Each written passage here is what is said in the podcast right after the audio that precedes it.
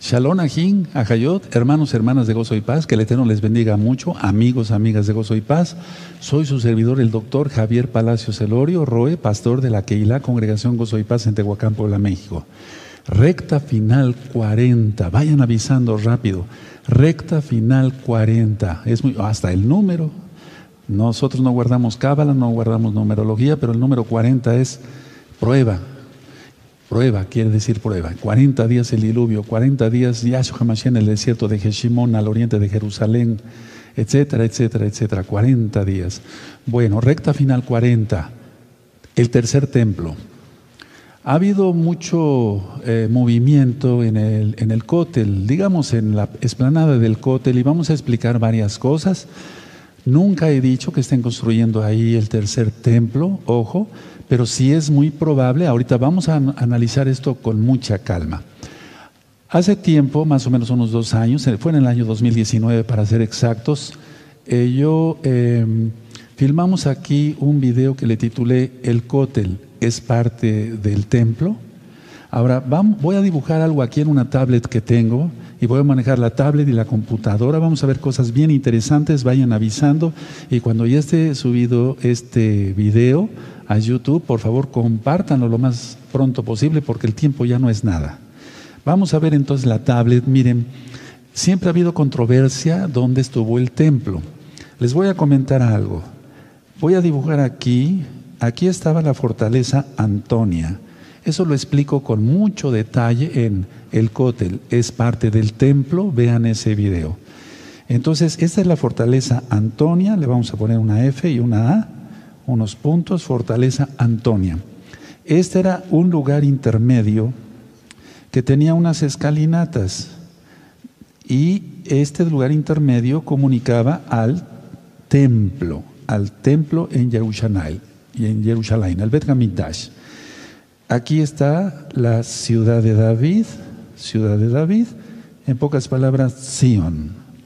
Ahora, si tú ves el video, el cótel es parte del templo, en forma de pregunta, vas a ver que donde se ha dicho por siglos que estuvo el templo, no estuvo ahí el templo. Esta parte que yo voy a poner aquí más marcada es lo que actualmente se llama el muro de los lamentos o el cótel. El cótel es parte de la fortaleza Antonia, lo que era la, la fortaleza Antonia. Entonces el cótel es parte de lo que era la fortaleza Antonia. Aquí está el monte de los olivos, y todo este es el valle de Cedrón. Todo eso ya está explicado en otros vídeos. Ahora, aquí viene estando el manantial de Gigón, porque eh, tú sabes que necesitaba mucha agua, se necesitaba mucha agua para los sacrificios y demás. En este lugar intermedio, que yo estoy eh, poniéndole aquí un punto, es donde se reunía, eh, digamos, el gobernador romano, que estuviera en Jerusalén, en Jerusalén, y también el sumo Cohen o el Sanedrín o parte del Sanedrín. Porque los judín, eh, los judíos, para que se entienda, no podían entrar a la fortaleza Antonia, no, porque se contaminaban. Y si un romano quería pasar hacia el templo, había un letrero en el templo que decía, si un romano pisa este lugar, puede ser apedreado con permiso del, eh, del imperio romano, es decir, del gobierno romano, para que se entienda. Entonces, cuando tenían que ver algún asunto, el sumo Cohen con los romanos o los romanos con el sumo Cohen se reunían en este lugar, hermanos. Y es en ese preciso lugar intermedio que es donde nuestro Adón Yahshua Mashiach eh, tú lo conociste como Jesucristo, nuestro Adón Yahshua Mashiach, fue eh, flagelado, eh, látigos, todo eso lo ministro en el tema de Pesach. Bueno, ahora, hace mucho tiempo había un puente acá, miren, un puente acá, y por ahí llevaron a nuestro Adón Yahshua Mashiach hacia ser crucificado, a ser colgado del madero, de tal manera que nunca él estuvo en la fortaleza Antonia como tal, ni tampoco en el, eh, bueno, en el templo sí, predicando, lógico, pero me refiero que nunca en la fortaleza Antonia, ahí, ahí mismo, sino todo tenía que ver con el lugar intermedio que había. Y en este, este, este, eh, digamos, este puente comunicaba el lugar intermedio entre la fortaleza Antonia y el templo, el Bet con el monte de los olivos.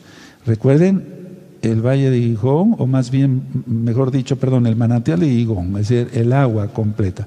Entonces, esto que está hoy, voy a volver a subrayar aquí, pongan mucha atención, ese es el cótel, no tiene nada que ver con el templo, ni inclusive eh, con las murallas.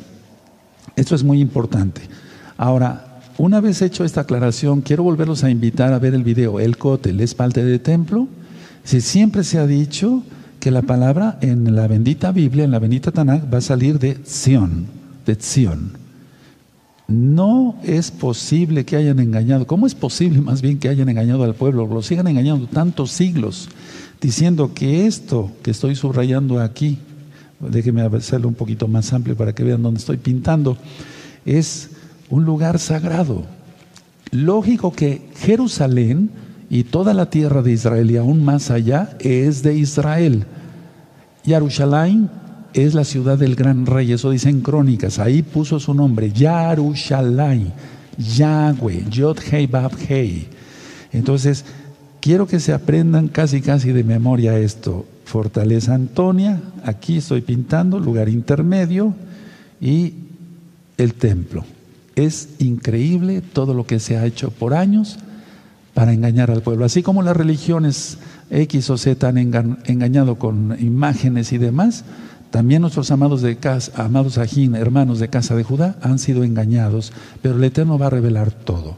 Ahora, quiero apagar aquí tantito mi, la tablet y quiero enseñarles otras cosas que también son muy importantes. Miren, vamos a abrir la Biblia, no hay como ir a la Biblia para estar más claros en todo, amados hermanos, en Mateo 24, por favor, abran su Biblia en Mateo 24.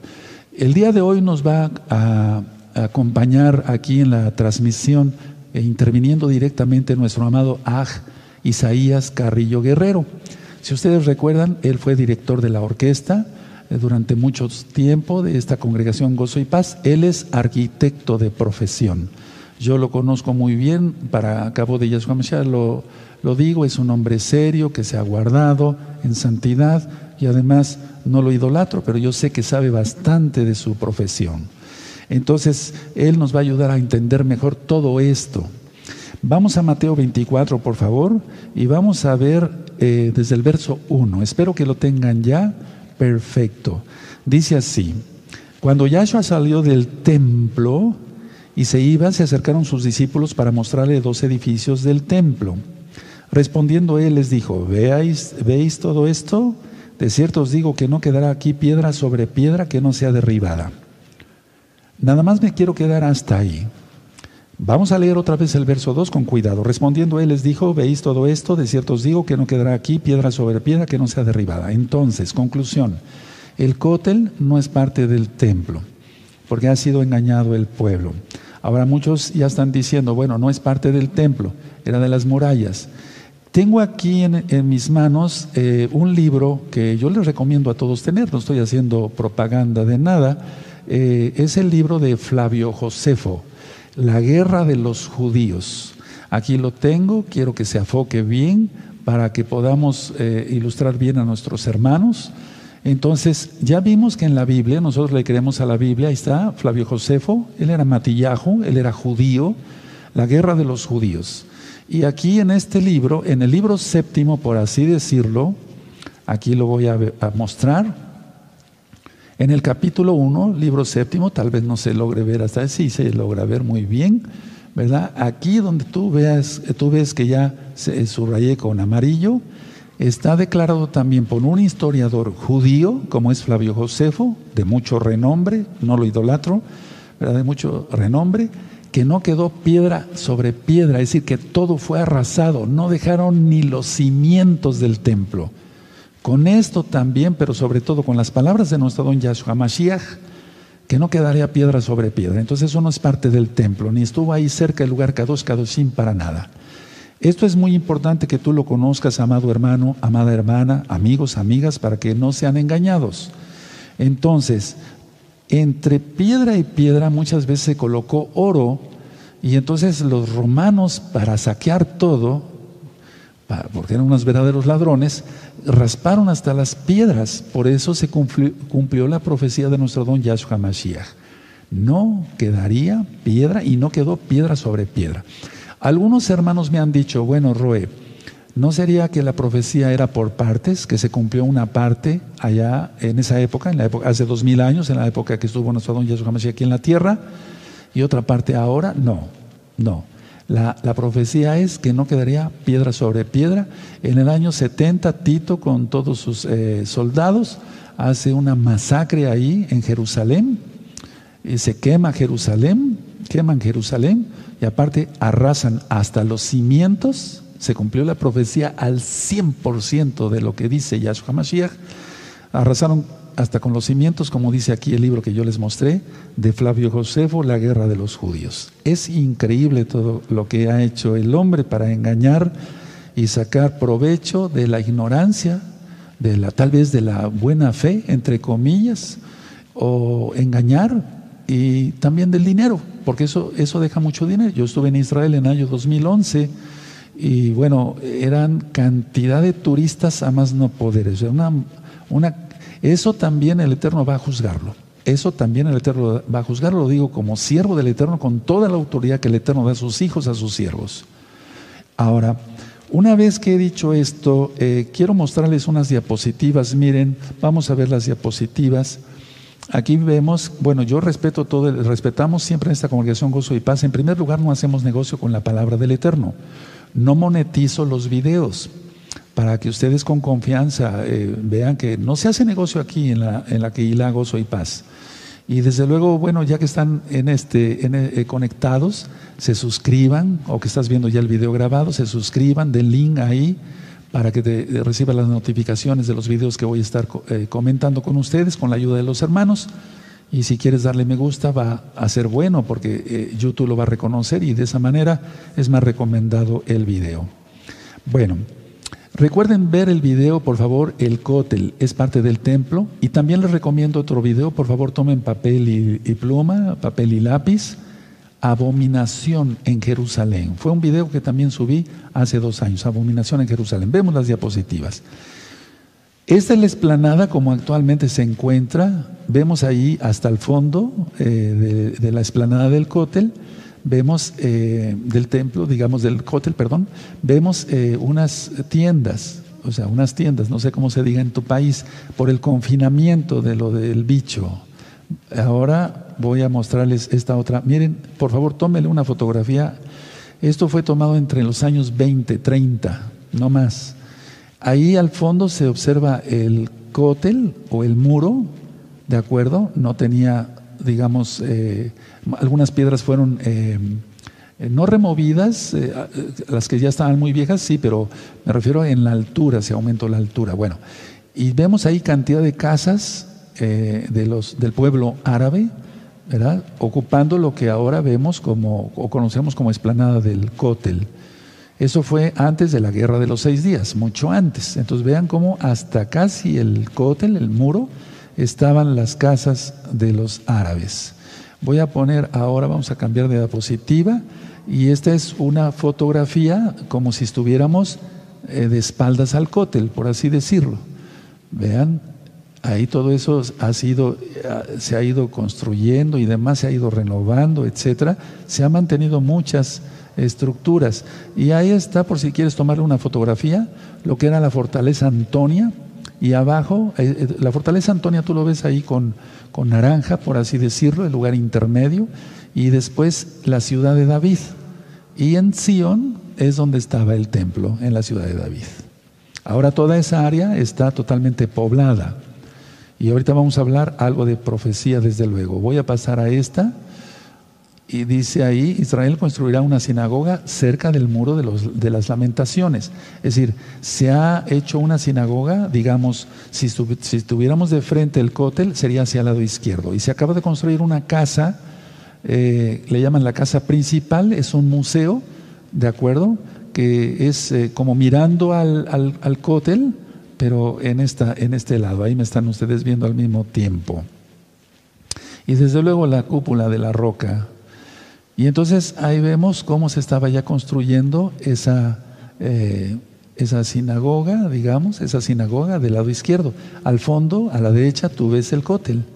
¿De acuerdo? Eso es muy importante tomarlo en cuenta y vemos una retroexcavadora. Ahora, en ningún momento yo he dicho que ahí iba a ser el templo. Ojo, atención, ni tampoco en lo que ya le llaman la casa eh, principal. Esto fue en julio del 2016, ahí hay un espacio vacío sin construcción, que ahora ya hay una casa ahí, por así decirlo, eh, un, eh, digamos, un, la casa principal que le llaman, y lo que realmente ya es un museo.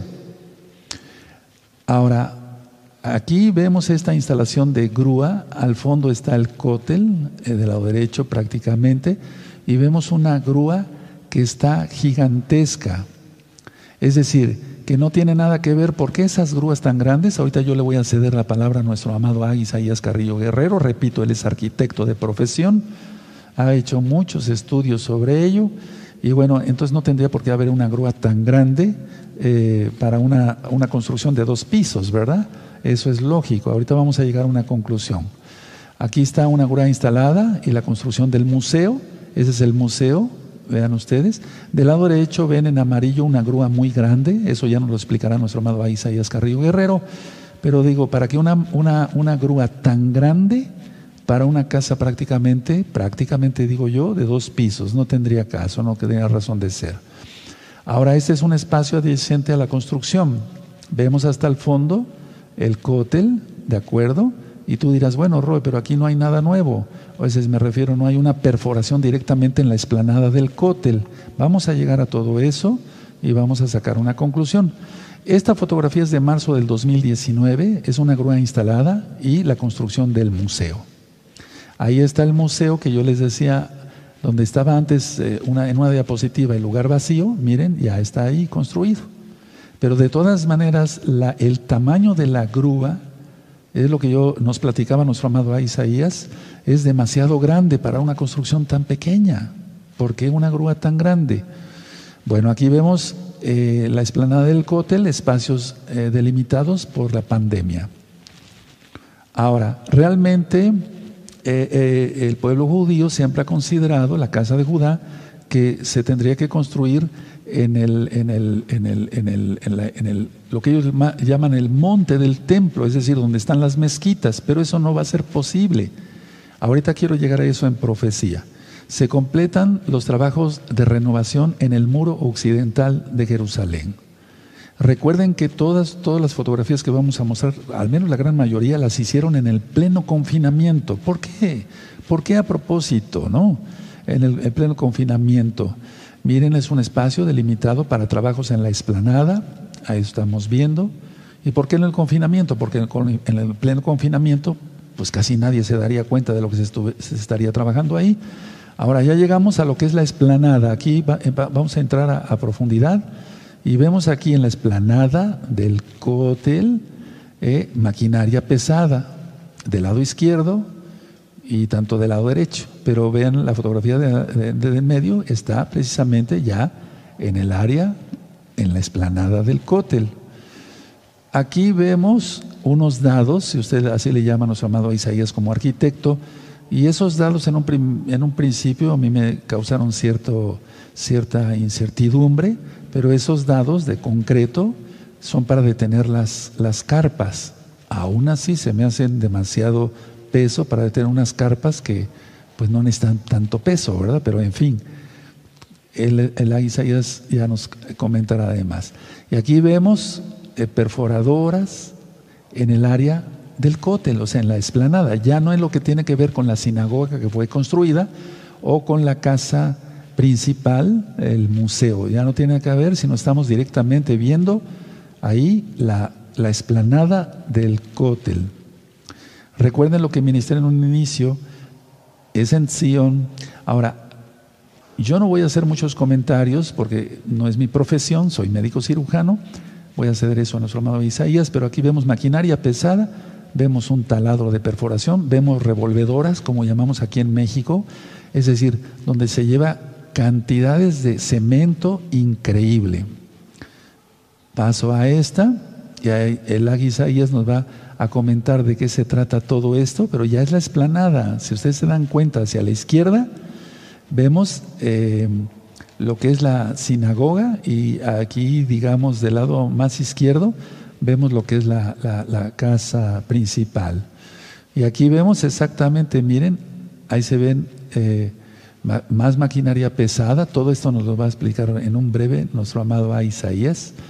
Es increíble cantidad de... Déjenme darle eh, tantito hacia atrás, déjenme buscar, ah, permítame, si no, entonces regreso ahorita a mostrarles algo que se me hace muy interesante.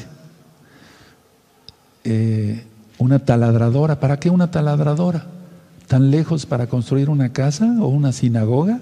Ahora, miren qué tipo de taladradora, no estamos hablando de que es una cosa pequeña. Vamos a ver también de qué se tratan estas fotografías, más maquinaria pesada. Y ahí vemos estructuras metálicas en estos trailers, en estos camiones que son muy grandes. Y una estructura metálica tan, tan grande para una casa, pues ya estaban construidas ahí. ¿Por qué, ¿Por qué esto? O sea, no, no. El Águisa nos va a explicar también todo este tipo de, de maquinaria, de qué se trata. Y miren, más, más eh, digamos, más trabajos en el área, aún más, todavía más. Miren, esto es importante muy importante, más de lo que creemos, amado Sajín. Ahora, aquí el que me ayuda mucho para hacer cosas de, varios tipos es, mi, amado Bach Luis, nuestro amado Bach Luis. Entonces, él hizo esta imagen con, los con el tamaño más o menos que tendría el templo. Atención, no estoy diciendo que va a ser construido el templo ahí, pero yo mandé un mensaje por WhatsApp a todos los hermanos y hermanas de Gozo y Paz local y mundial diciendo, es muy probable que ahí se construya, mas no he dicho que ahí se está construyendo, porque tendría que ser eh, puesto el templo a un lado de la mezquita y eso los musulmanes no lo van a permitir. Ahorita vamos a hablar algo de profecía. Entonces, de una manera eh, encimada, por así decirlo, no sé cómo se llame técnicamente en computación, puso lo que sería este cubo como simulando el templo y cabe perfectamente bien en la explanada del cótel. Y bueno, esto ya lo presenté en el video que les, les vuelvo a invitar para que entiendan mejor todo esto. El cótel es parte de, del templo. Entonces descubren Teatro Perdido debajo del muro occidental. Vean, y ahí yo explico en ese video eh, todo lo que, lo, que, lo que tú quieres oír para que de esa manera pues eh, tengamos más, más conocimiento de todo ello.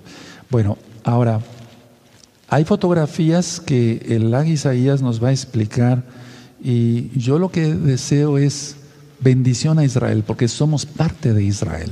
Repito, está la cúpula de la roca, la cúpula de los espíritus, tendría que ser tirada esa cúpula que no van a permitir los musulmanes para que se construya el templo. En primer lugar, no es parte ahí del templo, no, el templo no debe de ir ahí. Por favor, vean ese video, el cótel es parte del, del templo, porque si no, no se le va a entender a este tema y no queremos volver a repetir lo que ya comentamos hace tiempo. Tendría que venir una superguerra termonuclear y va a venir una guerra termonuclear, pero el antimasier está por hacer su aparición y bueno, con tanto engaño que hay, se los han engañado por tantos siglos diciéndoles que eso es parte del templo, pues que no podrán decir ahora. Cedo la palabra a nuestro amado Aj, Isaías Carrillo Guerrero, eh, que es eh, arquitecto de profesión, conocedor de todo este tipo de material, eh, me refiero, o de materiales que se muestran aquí, que yo presenté. Amén. Con su permiso, amado Roe, toda rabá. amén. Pues voy a iniciar con esta, esta presentación y traigo algunas imágenes para que las podamos comentar, las podamos analizar y podamos ver eh, un poco más a fondo qué, qué es lo que está sucediendo y de ahí, como ya nos ha dicho nuestro amado Roe, eh, sacar conclusiones y él ya tiene palabra profética. Vamos a iniciar entonces. Eh, voy a presentar esta planta, es una vista aérea, es una vista aérea del, de Jerusalén precisamente, y ustedes pueden ver Aquí de este lado, el Monte de los Olivos, ¿sí? el Valle de Cedrón. Esta es eh, lo que antes fuera la eh, Fortaleza Antonia, yo le he llamado como el terraplén, romano, y en esta parte actualmente es el cótel, el muro occidental, y esta es la plaza, precisamente, la, eh, eh, la plaza del, del. ¿sí? de este lado está el acceso, Dung, Gate o Puerta del Estiércol. Ahora, para poder explicar, eh, una vez que nuestro amado Roe nos dijo, es probable, es probable que eh, aquí se estuviera construyendo el templo, no, estamos todavía eh, afirmándolo. Entonces, bueno, siempre es bueno hacer, obtener un método, y es lo que les quiero explicar. El método que utilicé fue observando estas coordenadas, son coordenadas geográficas. Todo punto en, todo el mundo, a través de, ustedes conocen el programa de Google Maps, cada punto de la Tierra, cada punto que yo estoy aquí indicando, corresponde a unas coordenadas geográficas. Aquí estas coordenadas geográficas corresponden a este puntito que está aquí. ¿Sí? ¿Y qué es lo que hacemos con esas coordenadas geográficas? Bueno, si las convertimos a coordenadas UTM, que son la, en inglés significa Universal Transversor Mercator, es una unidad de medida, y entonces yo puedo utilizar en un programa de diseño asistido por computadora, al convertir estas coordenadas a UTM yo ya puedo dibujar todo esto. ¿sí? Eh, aquí no me es tan fácil hacerlo directamente, pero aquí sí, en este programa. Aquí me indica las coordenadas UTM, ya, están, eh, ya está hecha la conversión. Y entonces el resultado fue este. Aquí tenemos el norte, sur, este, poniente, eh, este, oeste.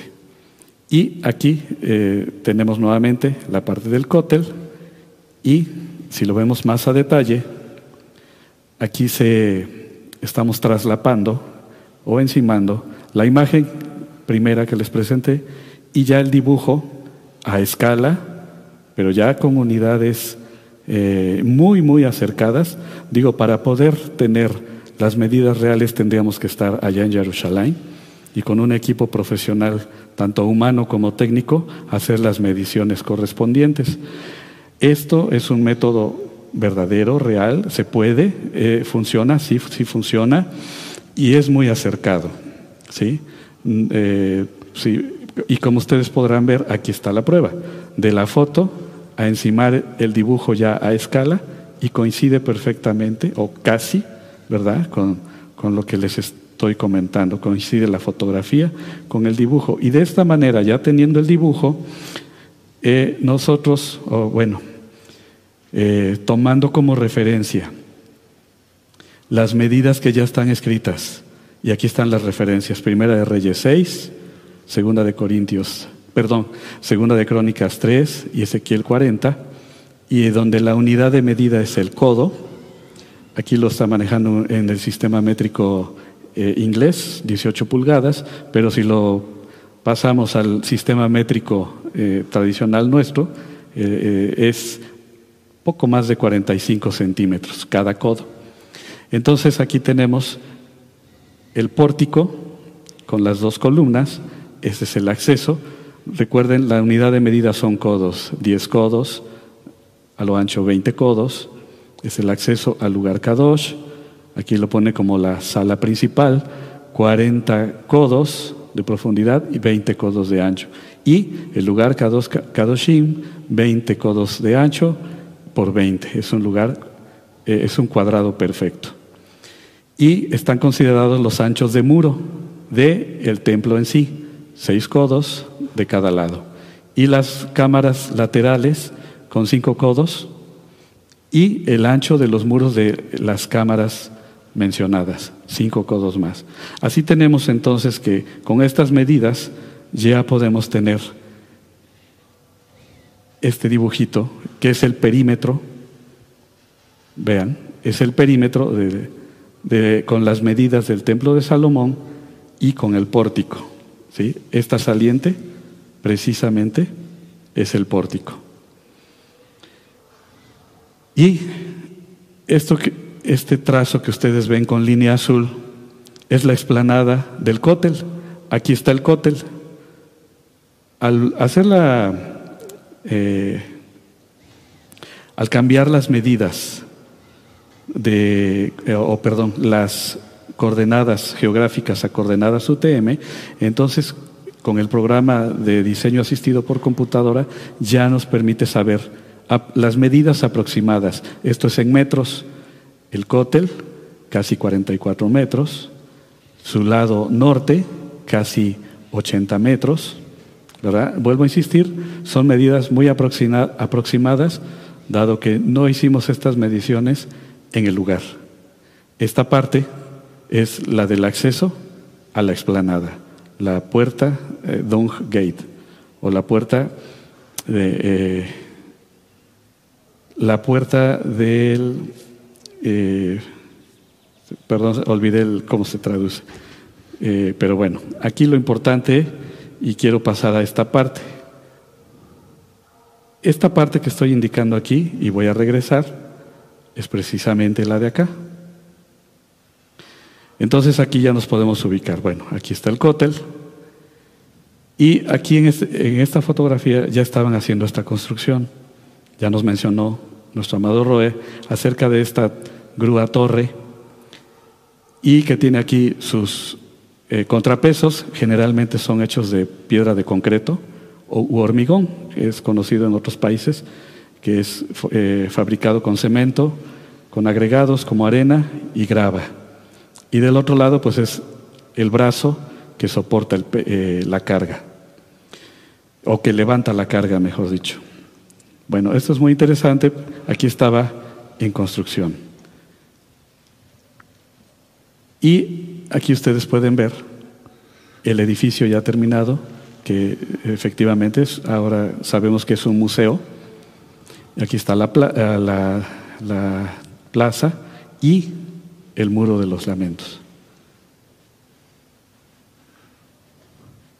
Aquí esta es otra vista aérea donde tenemos el museo, el cótel y la explanada.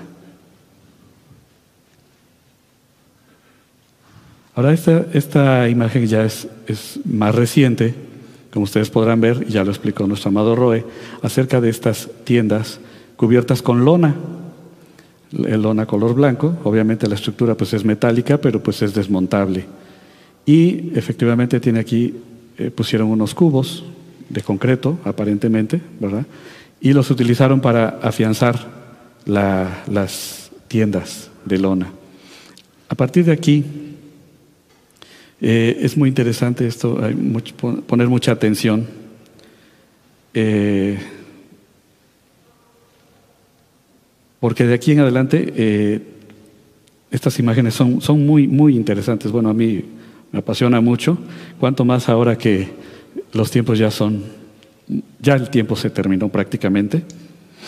Y eh, quiero que vean esto.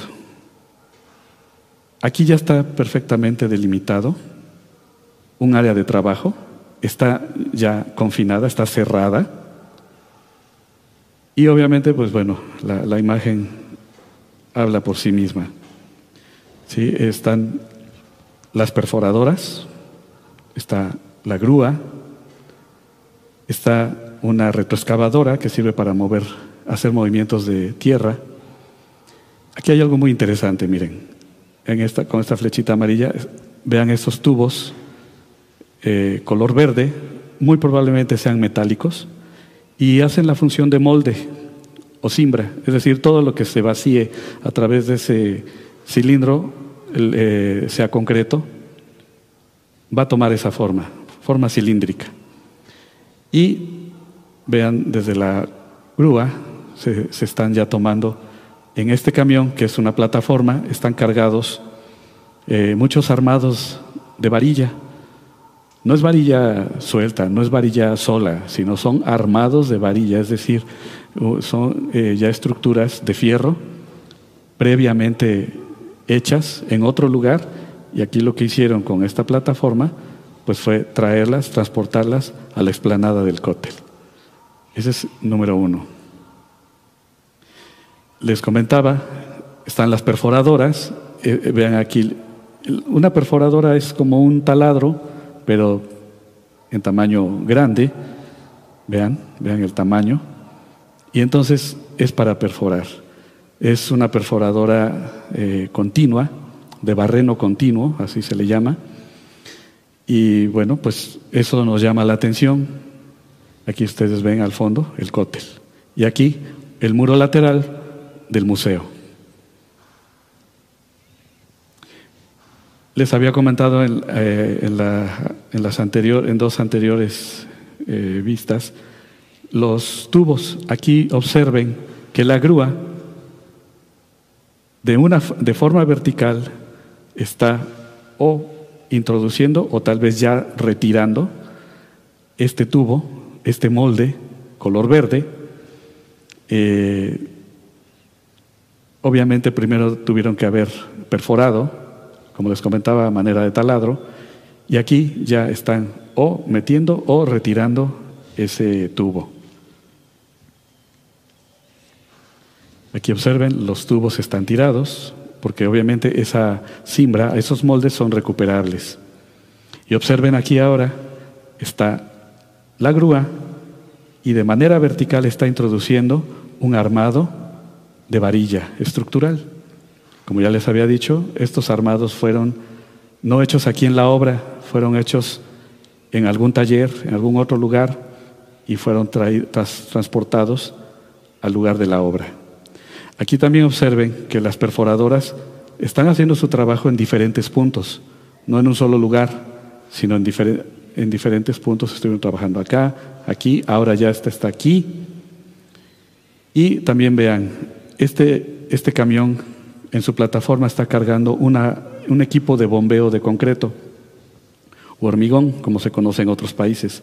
Este brazo lo que hace es que se, se va desplegando y puede lanzar a través de equipo de bombeo el concreto a una determinada distancia.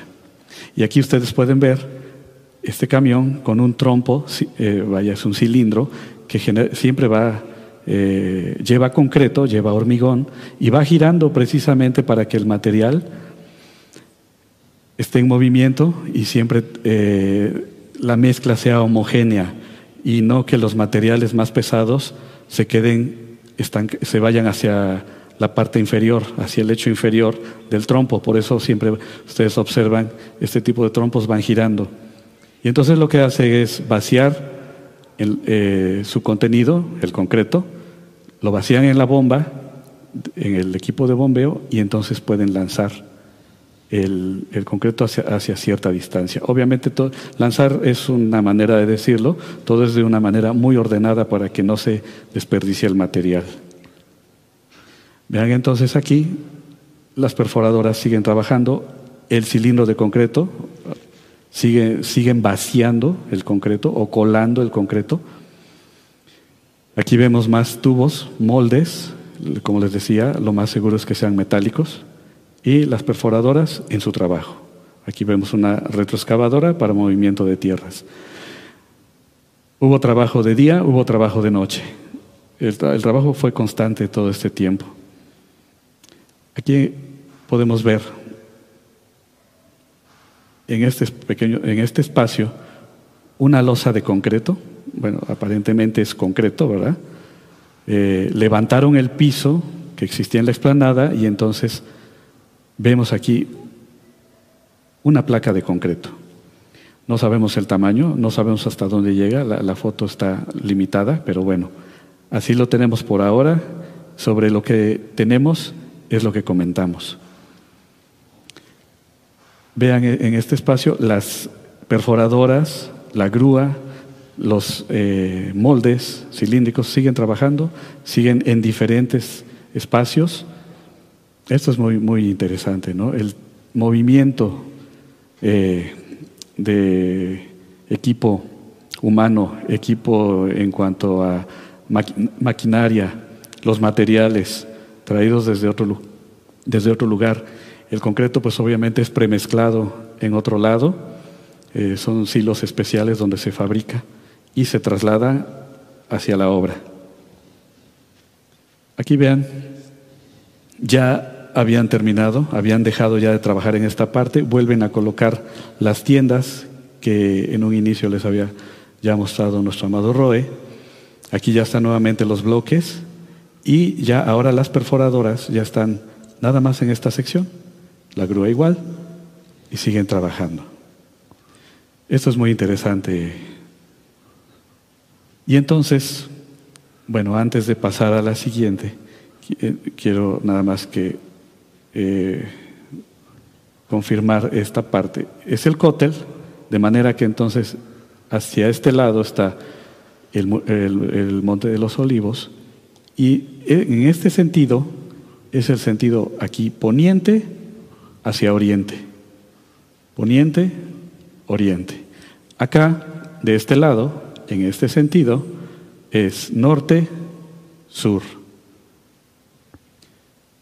Eh, el primer dibujo que yo desarrollé con las eh, coordenadas UTM para saber las medidas precisamente era en este sentido, de poniente a oriente. Sabemos, sabemos por la Torah que eh, el pórtico del templo de Salomón estaba del lado oriente, es decir, la fachada daba hacia este lado.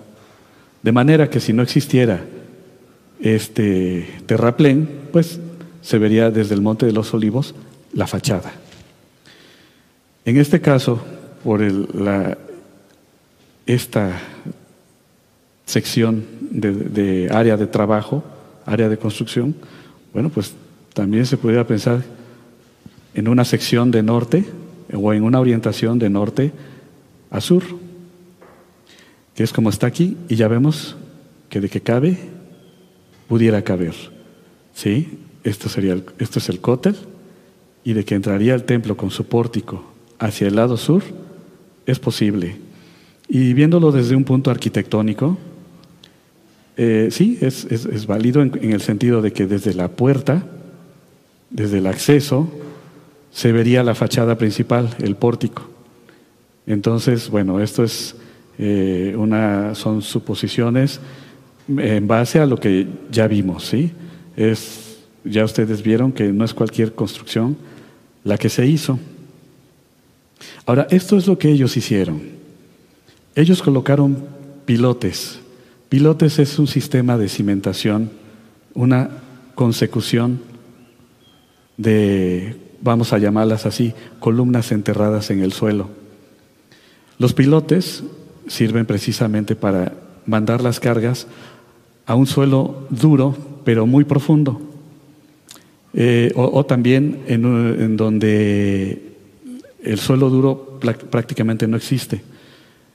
Este tipo de pilotes se utiliza, por ejemplo, mucho en la Ciudad de México, donde, como ustedes saben, tiene un manto lacustre. Eh, hay lago, fue el lago, hay mucha agua y el suelo profundo está a grandes eh, distancias, a muchos metros abajo del nivel de, tierra, de calle.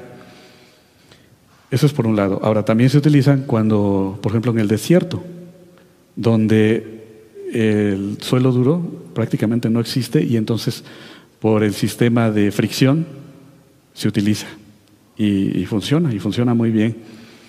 Muchas de las construcciones que se han hecho en el desierto tienen este sistema, pilotes. Entonces lo que hicieron, y, ya lo vimos en las fotos, después de perforar, metieron el molde, esto es aquí en el número uno, metieron el molde. Después, en el número dos, se introduce el armado de varilla, el que transportaron a través de una plataforma. En el número tres, se vació el concreto o hormigón. Aquí se va llenando, todavía se alcanza a ver parte del armado. En el número 4, ya después de haber colado y que alcanzó cierta dureza el concreto, se retira el molde o cimbra o tubo en este caso. Y ya en el número 5 queda terminado el, el, pilote con su armado y con el concreto ya u hormigón colado. Este es un ejemplo. obviamente esta foto no es del lugar, pero es para que vean que no estamos inventando. La máquina existe, la barrenadora eh, eh, existe y después de hacer el barreno o haber hecho como tipo taladro un hueco eh, profundo en el terreno, se mete entonces el armado de fierro. ¿Sí? Esto es para que ustedes vean que no, no, son, no es nuestro invento, estos son sus autores de esta foto, tienen sus derechos y respetamos todo ello. Esta foto igual no es del templo, pero es para que ustedes vean que después de haber barrenado, se mete el fierro, eh, se mete el molde, se mete el fierro y se hace el vaciado del concreto a través de un eh, trompo giratorio. Este es el principio de eh, las cargas o de cómo trabaja una cimentación de pilotes. Aquí lo vemos como si estuviéramos abajo de los pilotes. aquí son nueve pilotes. Aquí es como si lo estuviéramos viendo desde arriba. Esta, cada P diagonal 4, diagonal 2, indica cómo se reparten las cargas. Eh, todo el peso de una determinada estructura hacia los pilotes. Esto es, esto es como si lo viéramos de lado. Ah, obviamente aquí al verlo eh, nada más se verían tres. Y por eso utilizamos esta vista que se llama vista de isométrico para poder ver la profundidad. ¿sí? Aquí solo son dos dimensiones, Dos dimensiones, dos dimensiones, y aquí ya vemos tres dimensiones. Este es el principio precisamente, un pilotes y una placa de concreto que nos va a soportar algo hacia arriba.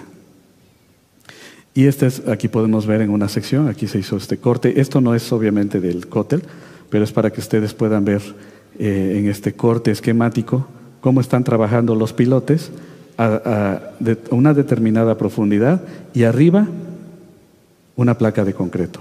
Esa placa de concreto tiene la finalidad de soportar eh, algo más, una estructura superior. Pero en realidad lo que está cargando desde un suelo eh, duro es, son los pilotes.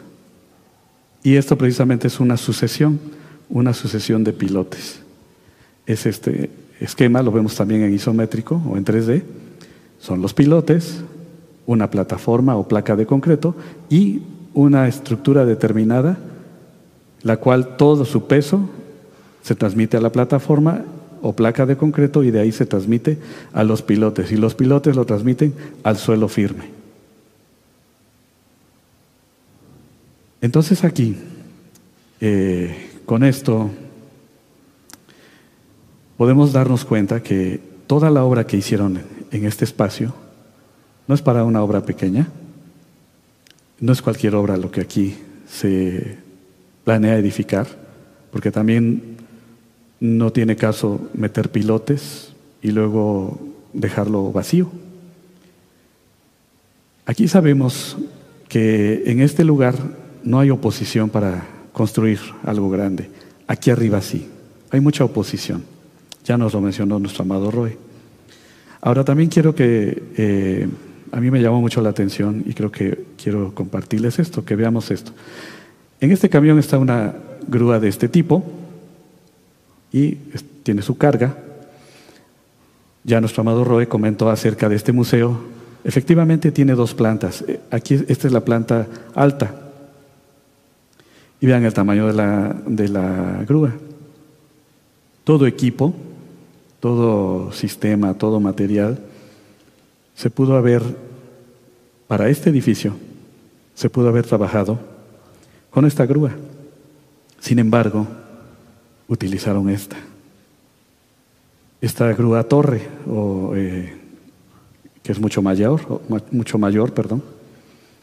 Y esto, eh, platicándolo con, los, con, nuestro amado Roe, con los ancianos, con los ajim, yo les, comentaba, bueno, a mí se me hace muy extraño que esta grúa haya sido utilizada para un edificio de estas dimensiones.